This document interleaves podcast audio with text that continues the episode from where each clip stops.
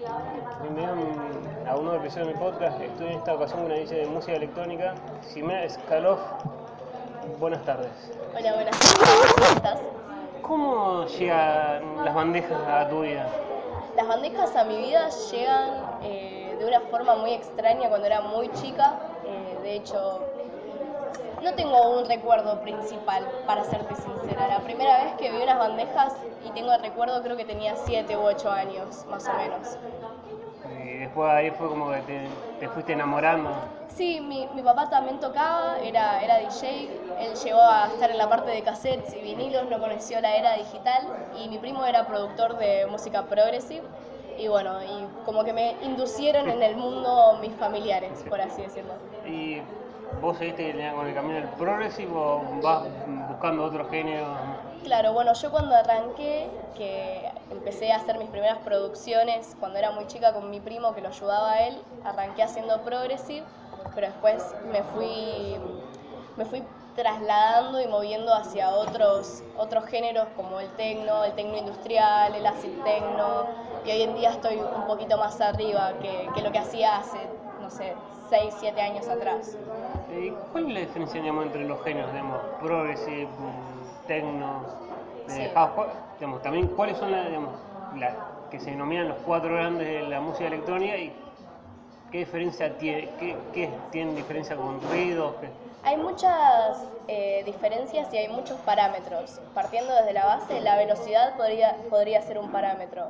Velocidad, eh, no sé, a ver cómo explicarte. Los sonidos tienen ciertas características. Por ejemplo, si yo, en este caso voy a hablar del tecno.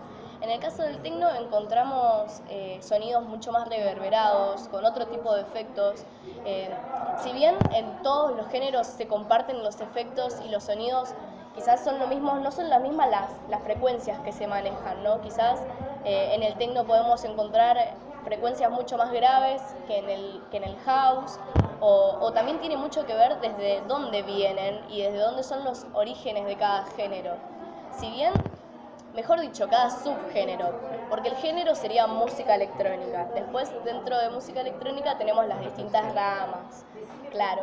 Bueno, y además de, como te decía, de los orígenes, cada, cada género tiene, tiene determinadas características. La velocidad, como te dije antes, puede ser una, las frecuencias pueden ser otras, también las escenas. No es, lo mismo un festival de música psytrance que un festival de, techno, vos vas a poder observarlo y, y no comparten las mismas características. También a la hora de producirlo eh, podés encontrar diferentes diferentes características, como, como veníamos hablando, de las cuales uno puede comparar y puede observar diferencias en los sonidos, en, en las performances, en, en las tapas de los EPs, eh, en, en todos esos o sea, componentes. como que, van, tienen muchas aristas para marcar las diferencias entre los géneros. Claro, sí, sí, sí. ¿Cómo fue esa primera, si tuviste en, algún momento, la primera presentación en, en vivo? La primera presentación en vivo en un boliche, ¿me estás preguntando? Sí, en ¿O- boliche o en fiesta, o en la primera, digamos.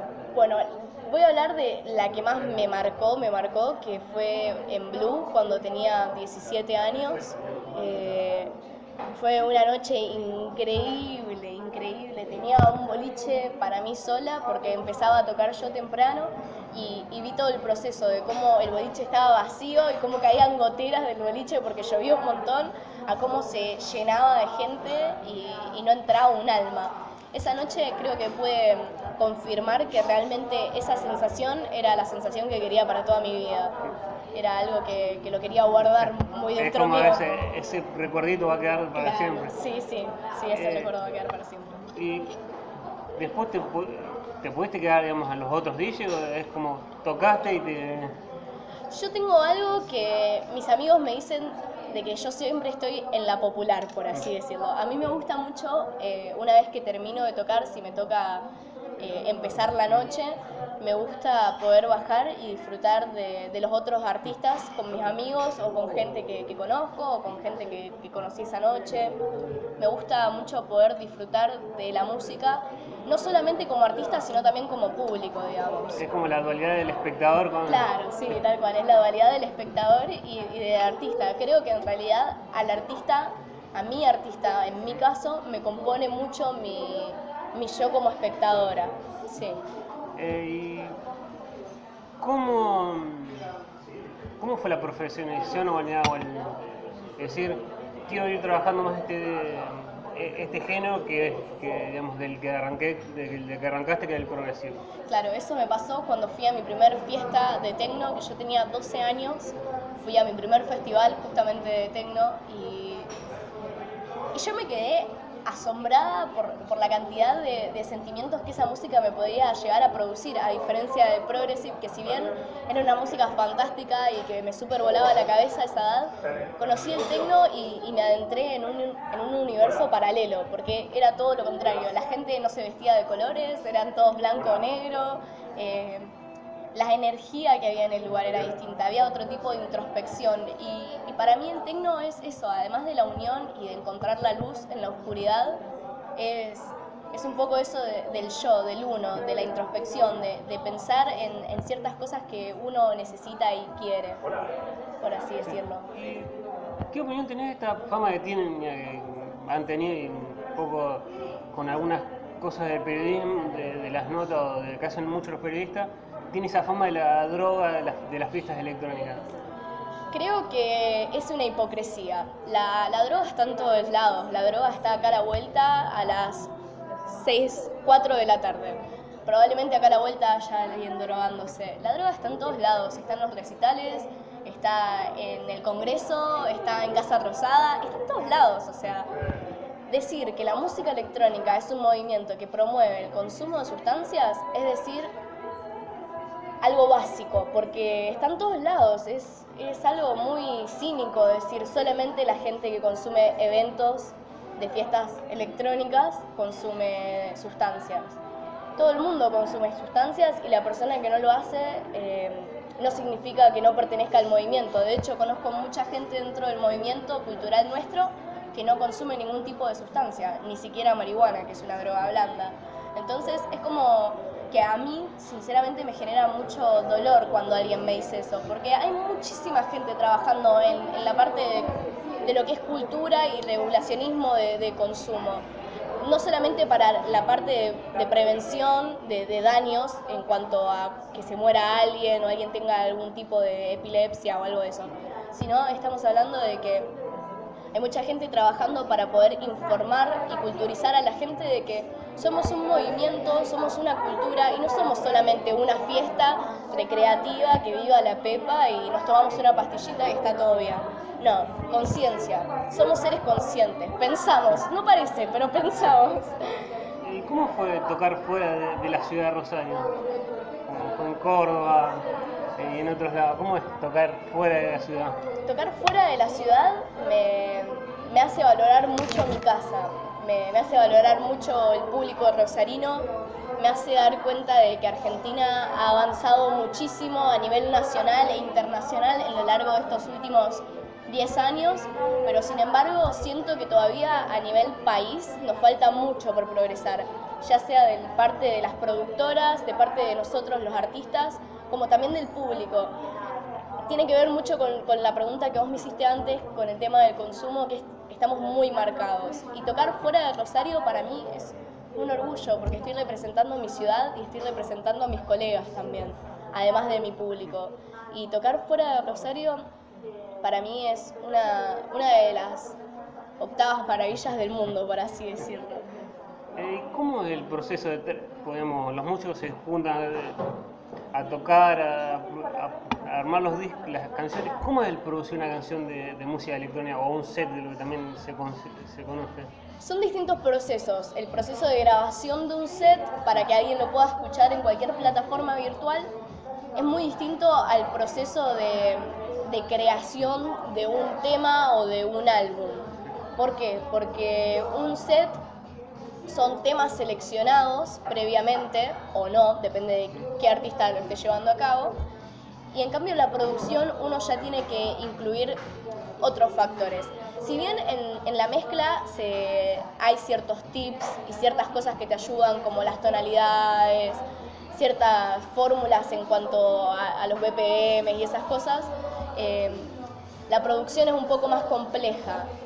Obviamente la mezcla es una parte de la producción en cuanto a un tema o un álbum, pero eh, son distintos los procesos, son procesos muy distintos, creo que no, no tienen comparación. Este es mi pensamiento, quizás hablas con otro productor y te dice, no, para mí la mezcla tiene mucho que ver con, con la producción. Yo, yo pienso que si bien están ligados, tienen sus diferencias en el proceso. Eh, ¿Cómo es digamos, el producir una canción? ¿Lleva mucho tiempo? Mira, depende. Yo creo que nadie nos corre. Si bien tenemos a veces disqueras, tenemos managers, tenemos cosas que nos persiguen un montón, la última vez que fui a una charla sobre un artista internacional fue de Nick Warren y Nick Warren decía justamente, una vez estuve ocho meses para producir el mejor EP, el más vendido de toda mi carrera. Y a mí eso me dio una pauta de entender de que no, no hace falta producir un, tema o un álbum en dos semanas. O sea, buenísimo si tenés esa capacidad, tenés una capacidad increíble para generar contenidos musicales. Pero nadie te apura. Si tardás un año, tardás un año. Si tardás un mes, tardás un mes. Y si tardás un día, te aplaudimos porque sos genial. Mi proceso es un poco lento porque soy bastante detallista y perfeccionista en ciertas cosas. Me gusta poder observar y escuchar bien todos los sonidos. Es como perfeccionista para ir tocando, que quede lo más claro, que quede. Sí, sí, me gusta mucho, por eso me, me, cuesta mucho poder lanzar y mostrar mis propios temas públicamente. O sea, si bien los toco, eh, me cuesta mucho poder subirlo o, o enviarle a algún, algún sello mis, mis temas, porque los siento muy personales todavía ahí demuestra mi, poca madurez en, la producción todavía. ¿Y cómo, digamos, qué es todo por computadora? ¿Cómo, es la, digamos, se trabaja con sonidos ya armados o vas buscando para armar el, tema con, no sé, con ruidos de batería? Nosotros hoy en día, eh, todos los músicos, esto no es algo que nos pasa solamente en nuestra área, en el área musical eh, la tecnología evolucionó muchísimo, muchísimo. ¿A qué quiero llegar con esto? A que si bien nosotros nos manejamos mediante un software que por lo general, y en mi caso es Ableton, eh, pueden ser otros software como Fruity Loop y otros programas más, eh, también tenemos, además de la parte digital, tenemos una parte analógica en la cual puede estar compuesto por una batería, como vos decías, por un teclado, por un piano, un sintetizador, es una fusión entre la vieja era y la vieja escuela con la parte análoga y la, nueva escuela con la parte digital. Un productor hoy en día eh, tiene muchísimos recursos para producir. Según Charlie, eh, hoy en día producir música es como estar en una oficina. Yo difiero un poco de eso, porque si bien tenemos muchos recursos tecnológicos, se necesita de tener una buena base de teoría musical para poder llevar a cabo algún tema. Eh, mm, ¿Tenés algún proyecto, digamos, ya tenés con esto también un poco la cuarentena, tenés proyectos, o venías trabajando en algo para presentar ya en algún momento? Sí, estoy trabajando en un EP que va a ser mi primer EP y también estoy por empezar a trabajar con una marca de Londres de ropa, así que vamos a ir viendo cómo voy fusionando todo. Eh, pero sí, la idea es poder seguir creciendo y que la cuarentena no, no opaque todo lo que, veníamos trabajando. Eh, ¿Y cómo, si en el mundo de, la electrónica pasa, como puede pasar en otros géneros, de que porque son, ya, te miran raro porque sos mujer que estás haciendo música o sos joven?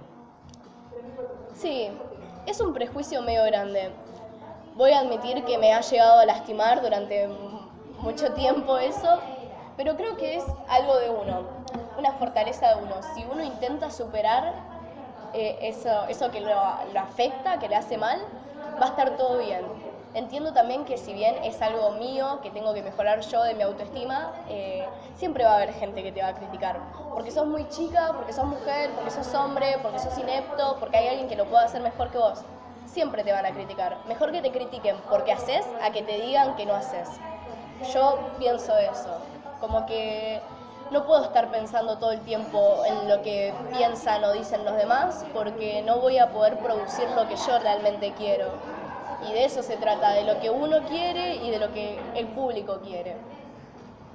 ¿Qué opinión tenés esto de ha pasado con, o para hacerse conocido DJs como Hernán Cataño o Maxi Truson no tienen, tuvieron que triunfar afuera para que la gente lo conozca, algo que es imposible tenga que pasar para que la gente te conozca o somos muchísimos, somos muchísimos y a medida que va pasando el tiempo somos más. Y a mí personalmente me pone súper contenta que seamos más, porque significa que si bien mucha gente lo va a pensar a que hay menos oportunidades, yo pienso que se está expandiendo mucho más nuestro movimiento. Eh, sí es una realidad de que es muy difícil triunfar en la música, pero a ver, eso pasa en todos los ámbitos musicales. A ver, yo creo que es una mezcla de talento, un poco de suerte y un poco de tener los contactos necesarios como para poder llegar. Es muy difícil llegar a un nivel de un Cataño, por ejemplo. También hay una realidad. Cataño es una persona que hace 40 años que está trabajando aproximadamente en, esto. Entonces, obviamente va a tener otro tipo de nivel al que tengo yo, que hace 3 años que estoy tocando solamente, públicamente. A lo que quiero llegar es que todos tenemos oportunidades, solamente tenemos que saber darnos cuenta de dónde están y cuándo están. Es difícil, uno en el camino va aprendiendo muchas cosas y principalmente cuando empezás desde tan chico, que por ahí tenés que cuidarte de que no te quieran llevar para algún lado o no te quieran hacer ciertas cosas o que no te quieran cagar, porque a ver, hay una realidad. Eh, en la vida hay gente buena y hay gente mala en todos los ámbitos, entonces uno tiene que estar atento las oportunidades se van dando y las cosas van llegando. Uno tiene que saber aprovecharlas y, valorarlas también a esas oportunidades. Es difícil valorar, digamos, o esperar con, digamos, que lleguen las oportunidades o, también eso también ayuda el entorno. Hay que tener mucha paciencia. El entorno, sinceramente, si vos querés que yo te diga la verdad, muchas veces no ayuda, al contrario, te desespera más te, pone más ansioso. Eh, pero bueno, se trata de, un poco, como te contaba antes, de la fortaleza de uno también. Está, está mucho y está muy ligado a la personalidad que tiene una persona. Eh, y, a lo que pretende llegar también, porque yo tengo colegas que quieren tocar en ciertos lugares por el simple hecho de tocar, y tengo colegas que la quieren romper y quieren estar en festivales y, y quieren hacer un montón de cosas, y la opinión de cada uno es respetable. Es difícil tener paciencia eh, en, todos los sentidos de la vida, pero es muy bueno poder aplicarla. Y una vez que, encontrás un cierto balance entre la, intensidad y la paciencia, podés encontrar un, equilibrio muy, muy bueno y muy copado, no solamente en tu carrera, sino en tu vida personal también.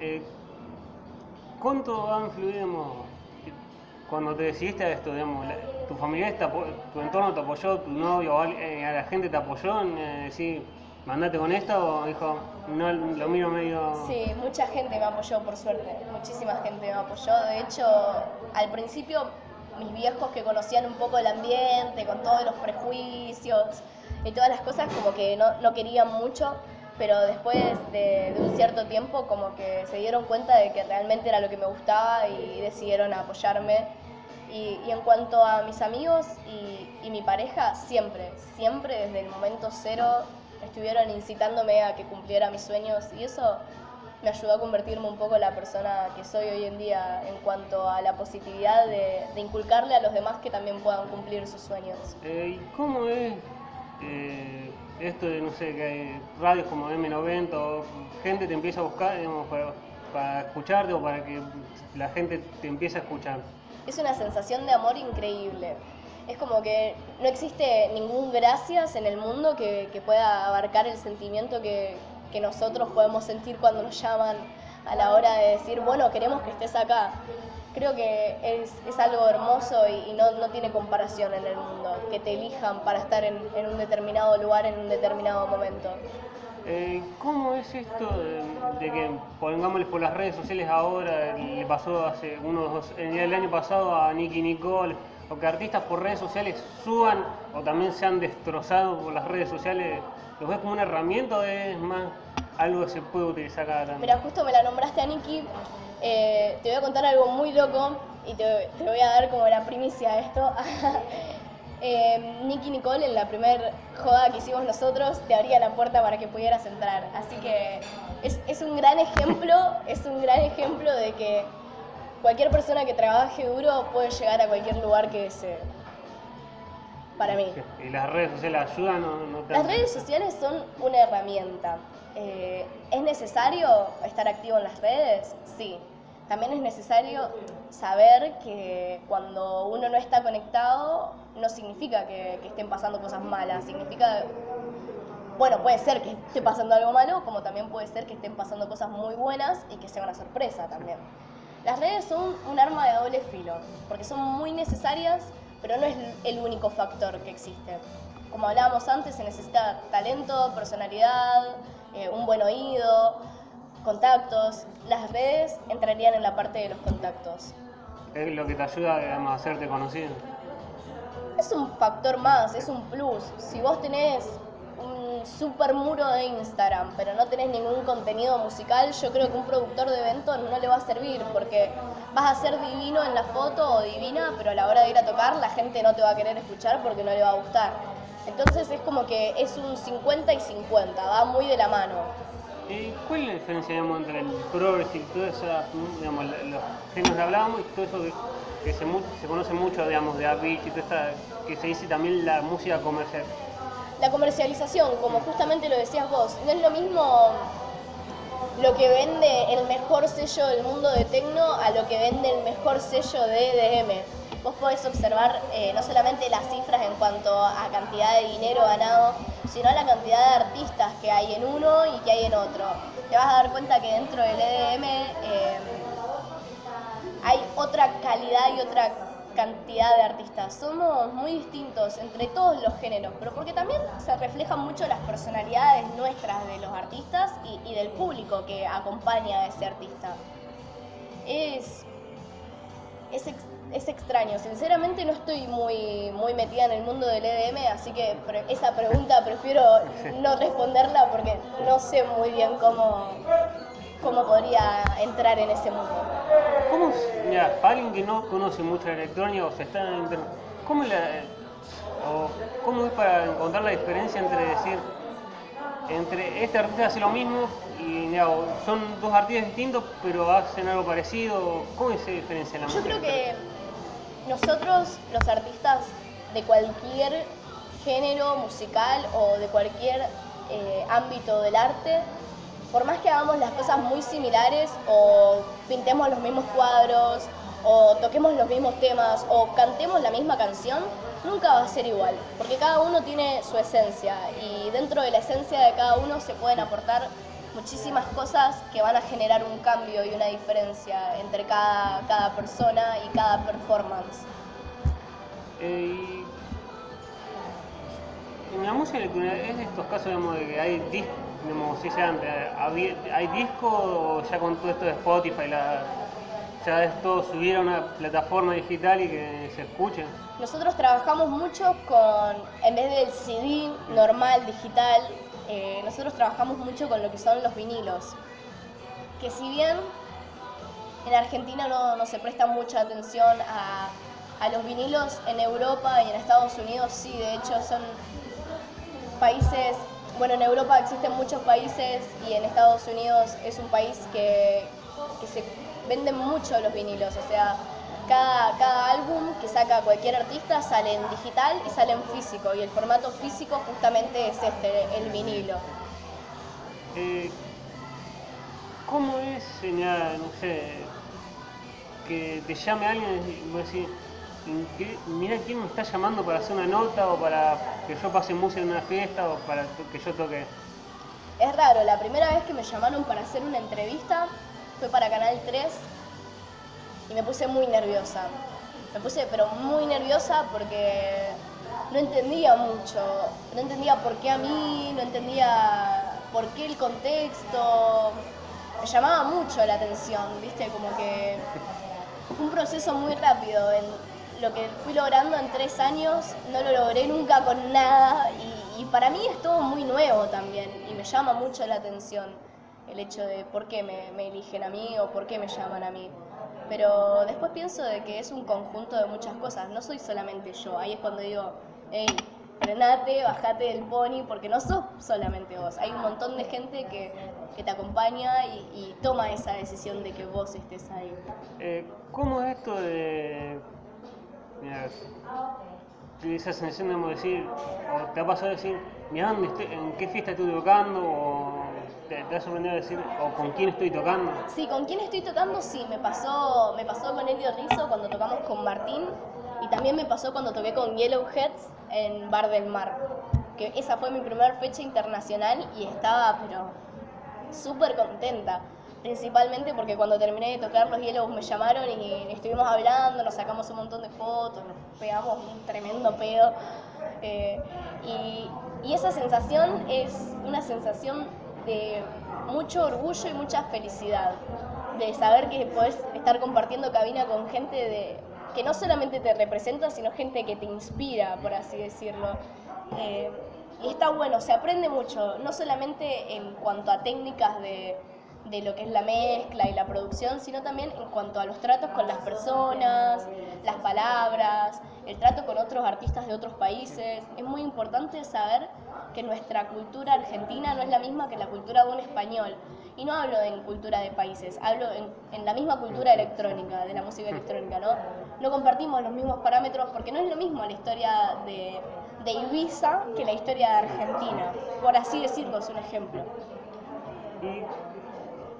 digamos, tener un pensar, en un, tener un proyecto de decir, quiero tocarnos en una Greenfield o en una fiesta, decir, en esta fiesta que voy a en algún momento llegar. Sí, obvio, pero si te lo cuento, los sueños no se cumplen, va, los deseos no se cumplen, así que eso no te lo voy a poder contar, lo vas a ver en algún momento. Eh, ¿Qué opinión tenés más? Esto es una por una famosa pelea que hubo entre Papo y DJ Drop por lo de la de tocaba o no tocaba, de que la gente, la música electrónica, los DJ no tocan, digamos, ¿hay más aceptación o no?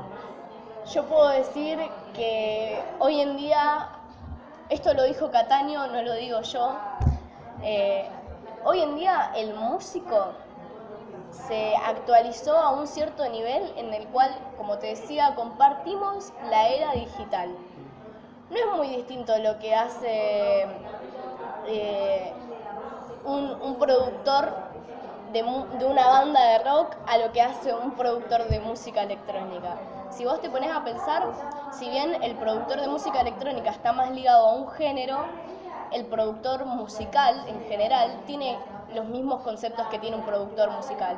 Y si respondiéndote a, a lo que vos me decís en cuanto al DJing, yo creo que ahí eh, Papo es una persona que era otro contexto, es un, capo. Yo de hecho, que, vengo mucho también del palo del rock y del punk y del blues y del jazz, lo banco a muerte a Papo. Pero ahí difiero, porque nuestras presentaciones son lo último que se ven.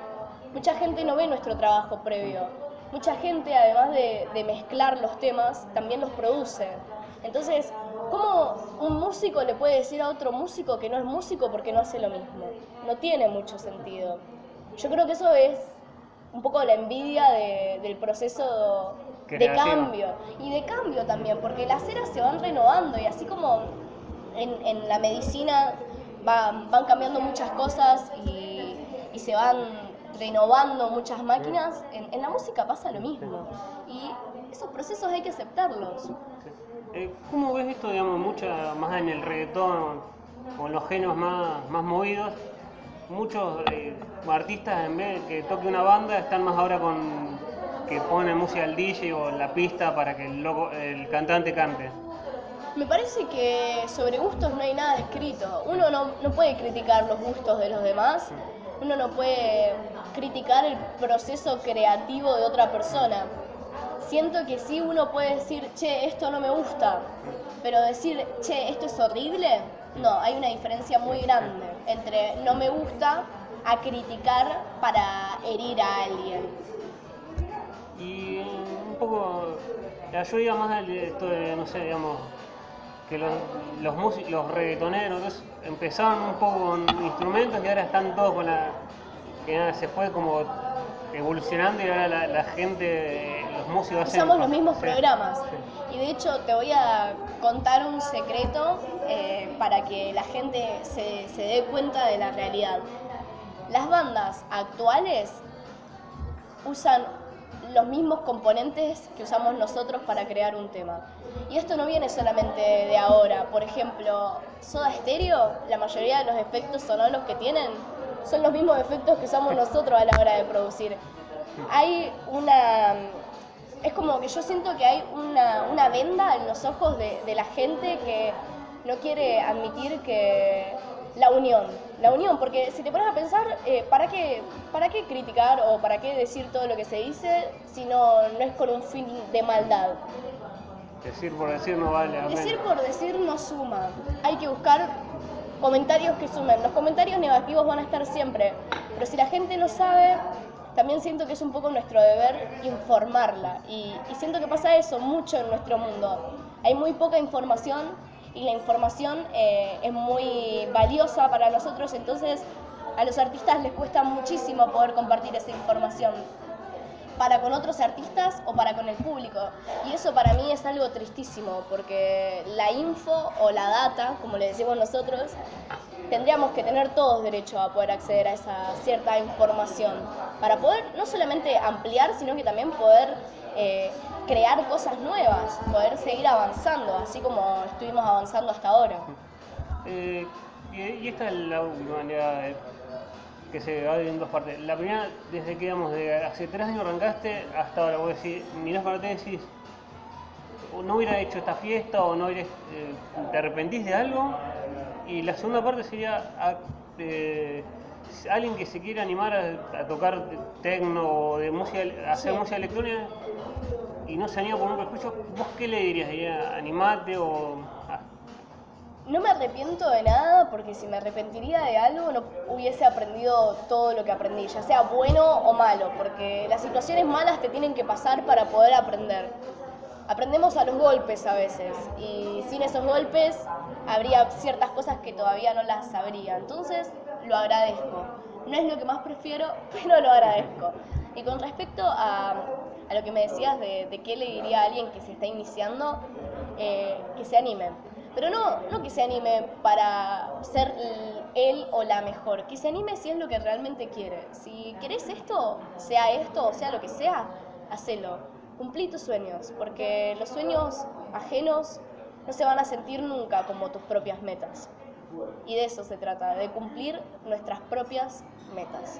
Bueno, gracias por tu tiempo. Gracias a vos, Peli.